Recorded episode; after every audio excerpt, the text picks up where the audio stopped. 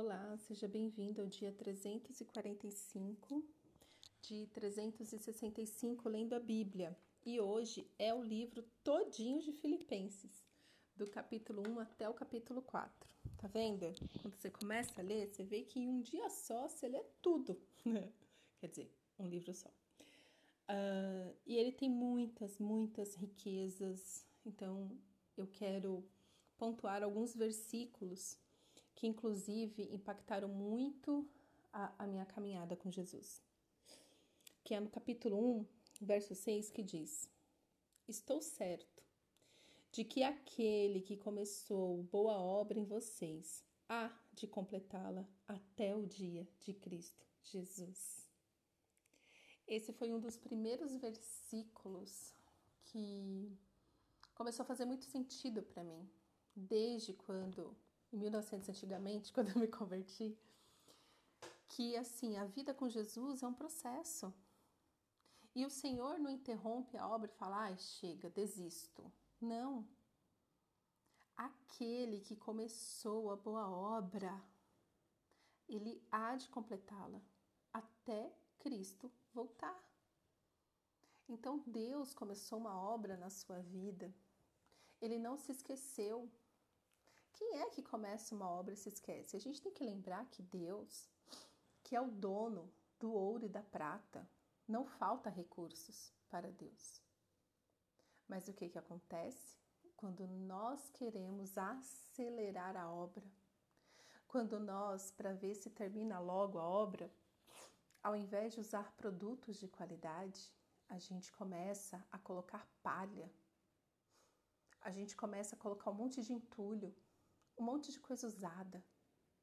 Então Deus está lá construindo, fazendo uma obra linda em você, alicerçando em Cristo, que é a pedra fundamental.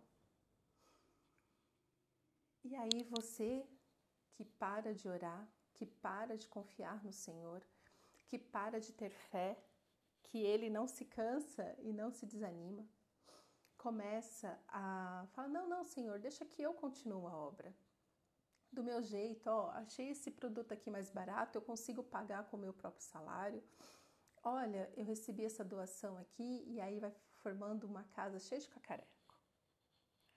E aí, na primeira, no, no primeiro vento que bate, na primeira tempestade, tudo é destruído. A culpa foi de Deus? Nunca. A culpa foi sua, que não confiou no construtor.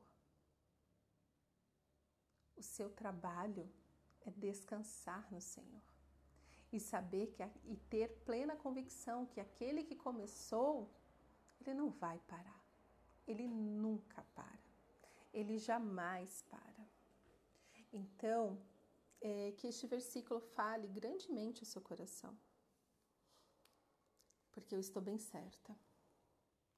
Quando você realmente confia no Senhor, confia no tempo dele, porque ele vai fazendo a obra, vai te purificando, vai tirando as sujeiras, vai destruindo, né, aquilo que você fez na força do seu braço, para que a construção pelo poder do espírito continue. Então, muitas vezes quem está impactando o tempo da construção da obra é você. É você, sim. Sua mania, Ai, tem que ser rápido. Ai, tem que ser do meu jeito. Ai, mas não sei o quê. Confia no Senhor. Ele é bom. Deus é muito bom. E ainda no capítulo 1, verso 9, nós lemos: E também faço esta oração que o amor de vocês aumente mais e mais em conhecimento e toda percepção, para que vocês aprovem as coisas excelentes e sejam sinceros e inculpáveis para o dia de Cristo, cheios do fruto de justiça que vem por meio de Jesus Cristo para a glória e louvor de Deus. Então aqui Paulo ele está escrevendo, né, para a comunidade de Filipenses. E ele fala, olha, eu tô orando para você ter juízo, né? Para que o amor de vocês aumente em conhecimento e toda percepção. Para que vocês aprovem as coisas excelentes e sejam sinceros e inculpáveis. Então, se você não consegue olhar para a sua comunidade, a qual você faz parte, fazer essa oração, comece a orar pela sua vida desse jeito. Como eu acabei de falar, para de atrapalhar Deus, deixa Deus completar a boa obra. Ore para que o seu amor aumente, que o seu amor aumente e que você tenha mais conhecimento e percepção de tudo que Deus faz. Essa simples oração vai te abrir os olhos para o impossível, para os milagres do Senhor. E de novo, Deus é bom. Deus é muito bom. Deus é bom o tempo todo e a vida com Jesus é maravilhosa. E eu tenho essa plena convicção de que enquanto eu tiver fôlego de vida, eu declararei que Deus é bom e a vida com Jesus é maravilhosa. Porque o reino de Jesus é maravilhoso. Então é melhor descansar no Senhor que não muda. Deus não muda. Ele é imutável. Dele é o reino eterno. E o reino do Senhor, o reino de Jesus é firmado em justiça, em misericórdia, em paz, em alegria. Então não desanime, não desanime. Aquele que começou a boa obra na sua vida é fiel. Ele é fiel. Nós que fazemos bagunça aqui, nós que não temos discernimento do espírito, nós que não temos discernimento de batalha espiritual, nós que ficamos cheios de justiça própria. Ah, mas o Senhor, o Pai, Deus é muito bom. No capítulo 2, verso 13, tem algo assim que realmente eu tenho meditado muito neste versículo ultimamente até mesmo questionando, falando, Senhor, será que eu estou orando do jeito errado? Será que essa oração não vem de ti, vem da minha carne, vem da minha necessidade? Por quê? No capítulo 2, verso 13, nós lemos: Porque Deus é quem efetua em vocês tanto querer como realizar, segundo a sua boa vontade. Eu, eu conheço uns crentes que tem medo desse versículo. Que ele fica, ah, não, mas ai, eu sou um crente, é, eu sou crente, não. eu sou um pecador depravado, então nada que eu quero é bom. Nada, nada que eu quero é bom, então não é bem assim. Aí, aí, sabe esses crentes que fica distorcendo a palavra de Deus? Não, a palavra de Deus é clara. Deus é quem efetua em vocês tanto o querer como realizar, segundo a sua boa vontade. Vamos lembrar que Paulo está escrevendo para crentes, discípulos de Jesus. Então, para mim, este versículo cabe para quem é filho de Deus. Então, como eu falei agora há pouco, as pessoas que Deus vai construindo, aí a pessoa tenta bagunçar tudo, aí Deus vai lá, arruma a casa de novo e tudo mais. E aí eu comecei a pensar nas minhas próprias orações. Porque eu tenho algumas orações assim muito que eu fico, nossa, como eu tenho fé, hein, para orar desse jeito. Só que eu comecei a pensar, se eu estou orando e perseverando neste assunto. Eu que me submeto ao Senhor em todas as coisas que eu faço. Eu que busco o Senhor para tomar uma decisão. Se esta vontade continua ardendo no meu coração, sim, é o Senhor que me deu este querer. Por quê? Porque eu já orei e falei assim: Senhor, se essa vontade não nasceu do teu coração, pode arrancar de mim me faz ter desgosto por isso, me tira. E o Senhor faz exatamente isso, você acredita?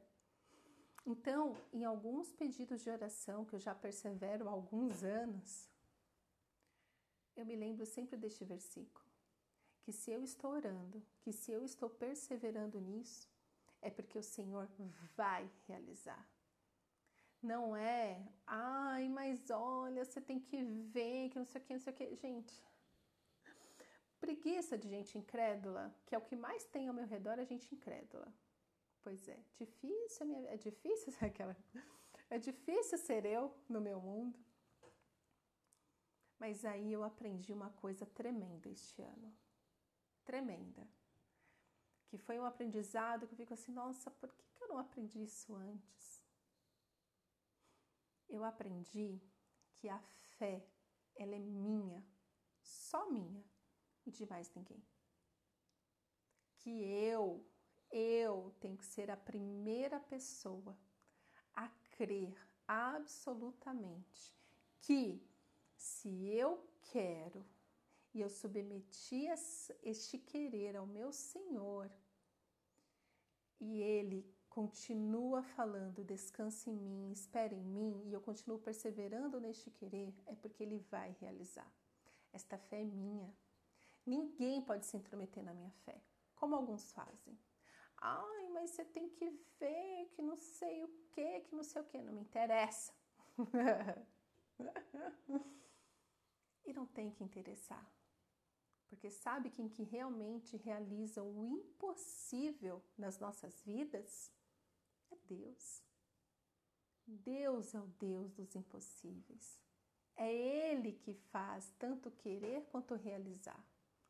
Então, para você entender este versículo, você precisa primeiro entender onde está o seu coração. Se o seu coração realmente está centrado no Senhor, se você realmente obedece o Senhor, obedece a sua voz, quando Ele fala sai, você sai, quando Ele fala vai, você vai. Queridos, Deus é bom. Como que Deus, sendo bom Pai, vai deixar você continuar perseverando em oração num determinado assunto se Ele não tem a intenção de realizar? Então, por muitos anos eu sofri justamente por isso, que eu ia fazendo, aí eu quebrava a cara real. Então, assim, o que eu falei da obra, é, eu tô falando da minha vida mesmo, não preciso nem usar ninguém de exemplo. Que eu ia lá, fazia do meu jeito, fazia acontecia, nananã, daqui a pouco tudo destruía. Aí, lógico, eu ia chorar, mingar, Deus, por que o Senhor não abençoou? E por diversas vezes eu ouvi o Pai falar comigo, você nunca me perguntou. Aí era feio o negócio. E aí foi quando eu comecei a ler mais a Bíblia e comecei a entender mais o que, que o Senhor considera justo e bom. Porque, ó, veja, segundo a sua boa vontade, segundo o seu bem-querer. Deus não vai te abençoar com uma coisa que vai te fazer mal. Não porque Deus é bom. Quando você tem acesso a alguma coisa destrutiva que te esmaga, você deve voltar para este lugar. Será que eu ouvi mais a minha carne ou será que eu ouvi mais a Deus? Essa é uma pergunta importante, porque Deus é bom. Então, meus queridos, permaneça no Senhor, espere nele e, e, e passe as suas orações neste filtro. Tem muitas coisas que antes eu orava e agora eu nem sinto mais vontade. Pelo contrário, eu falo, ai Senhor, sabe aquela oração que eu fiz? Pode anular, não quero mais isso não, passou, não quero mais não. Pensando bem, não, não quero não. Eu faço muito isso. Olha, eu confessando meus pecados em público. Eu faço muito isso com o meu chamado. Eu, Senhor, tem certeza que é isso que o Senhor tem para mim, Pai? Vamos pensar nisso de novo. E Deus sempre fala: é isso mesmo, filha, vai lá, é com lágrimas mesmo. Pode ir chora, chora, chora mas faz. mas Deus é muito bom. Deus é sempre bom. Então lembre-se disso. Deus é quem efetua em nós tanto querer e realizar, quanto a sua boa, é, de acordo com a sua boa vontade passe o seu querer no crivo do Senhor. Então, assim, uma palavra especial para os solteiros. Se você tem desejo de casar, Queridos, Deus ama a família. Ama. Porque Ele é o Senhor da família.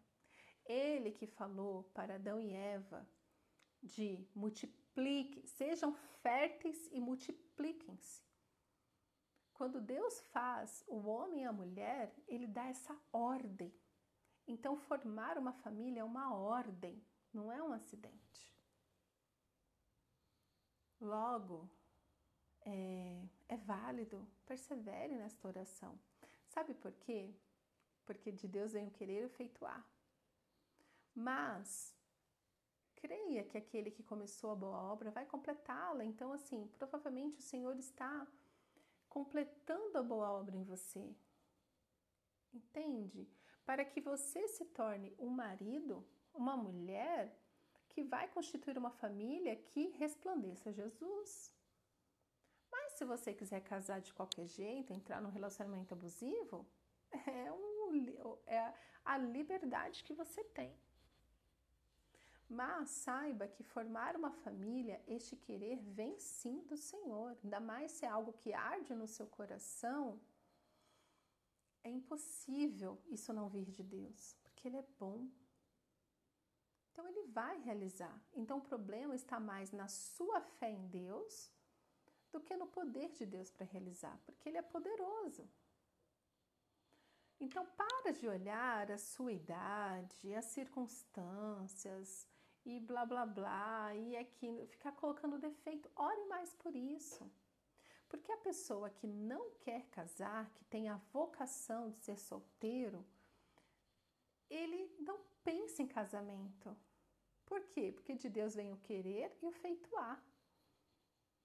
Então, se Deus, né, se a pessoa tem essa vocação de ser solteiro, ele nem pensa, ele nem sofre porque a cabeça dele, o coração dele não está aí, não tá nisso. Mas se arde no seu coração o desejo de casar, alinhe o seu coração ao Senhor. Preste atenção, leia a Bíblia prestando. Ah, que uma mulher virtuosa tem que ser assim, assim, assado. Ah, um homem tem que ser assim, assim, assado. E vai moldando. Porque aquele que começou a boa obra não vai parar. Então, ele pode estar construindo você hoje para te juntar com outra construção dele, os dois juntos fazerem uma grande de uma mansão. Então não pense, é, para de pensar em tempo, nananã, mas pensa no tempo do, de Deus que é perfeito. Eu já ouvi cada baboseira nesse sentido de solteiros, de alma gêmea. Ai, uma vez ouvi isso. Ai, alma gêmea é um para um. Talvez a sua alma gêmea já casou com outra pessoa. Ele casou errado, ele casou errado. Então agora você vai ficar solteira. Oi? Eu vou o quê? Gente, é tanta baboseira, é tanta palhaçada, é tanto princípio fora da Bíblia. Mas quando você começa a ler a Bíblia, você vê que quando Deus queria abençoar alguém, ele lhe constituía família. Então, faça o que você foi chamado para fazer. Se submeta a Deus, alinhe o seu coração ao coração do Pai e confie no tempo do Senhor, porque Ele é perfeito. Amém? E para finalizar, capítulo 4, verso 4: Alegrem-se sempre no Senhor. Outra vez eu digo: alegrem-se. Alegre-se no Senhor, independente do que você esteja passando. A nossa, a nossa alegria está nele, porque ele é maravilhoso. Verso 6: Não fiquem, ó, aos solteiros aí, não fiquem preocupados com coisa alguma, mas em tudo sejam conhecidos diante de Deus os pedidos de vocês, pela oração e pela súplica, com ações de graças e a paz de Deus, que excede todo entendimento, guardará o coração e a mente de vocês em Cristo Jesus. Amém, amém e amém. Lembre-se disso. Uma vez que você realmente transforma suas preocupações em orações, E diante do Senhor, você apresenta a sua oração, a sua súplica, com ações de graças, de Senhor, eu te agradeço porque, apesar de tudo, tu és bom, apesar de mim, tu és bom. E aí você vai sentir uma paz que excede todo entendimento. Guardará o seu coração e a sua mente em Cristo Jesus. E é por isso que a opinião alheia não me abala mais. Ema, ema, cada um com seus problemas. Porque eu sei quem cuida de mim. Eu sei quem é o meu Pai. E eu conheço o Deus dos impossíveis. Amém? Pai, obrigada pela tua palavra. Que essa palavra nos encha, Senhor, no dia de hoje de esperança e fé. Fortalece a nossa fé em Ti, Senhor. Que tenhamos, Pai, plena convicção de que é o Senhor que está no controle das nossas vidas, é o Senhor que está no controle do tempo, é o Senhor que constrói a nossa casa. Que tenhamos plena convicção que o Senhor que começou a boa obra em nós não vai parar. Nos ajuda, Senhor, a ver o quanto nós temos atrapalhados esta construção, para que possamos nos arrepender e realmente entregar tudo nas tuas mãos. Absolutamente tudo nas tuas mãos. Nos abençoa, Senhor com fé, esperança e amor. É o que eu te peço, Pai, em nome de Jesus. Amém.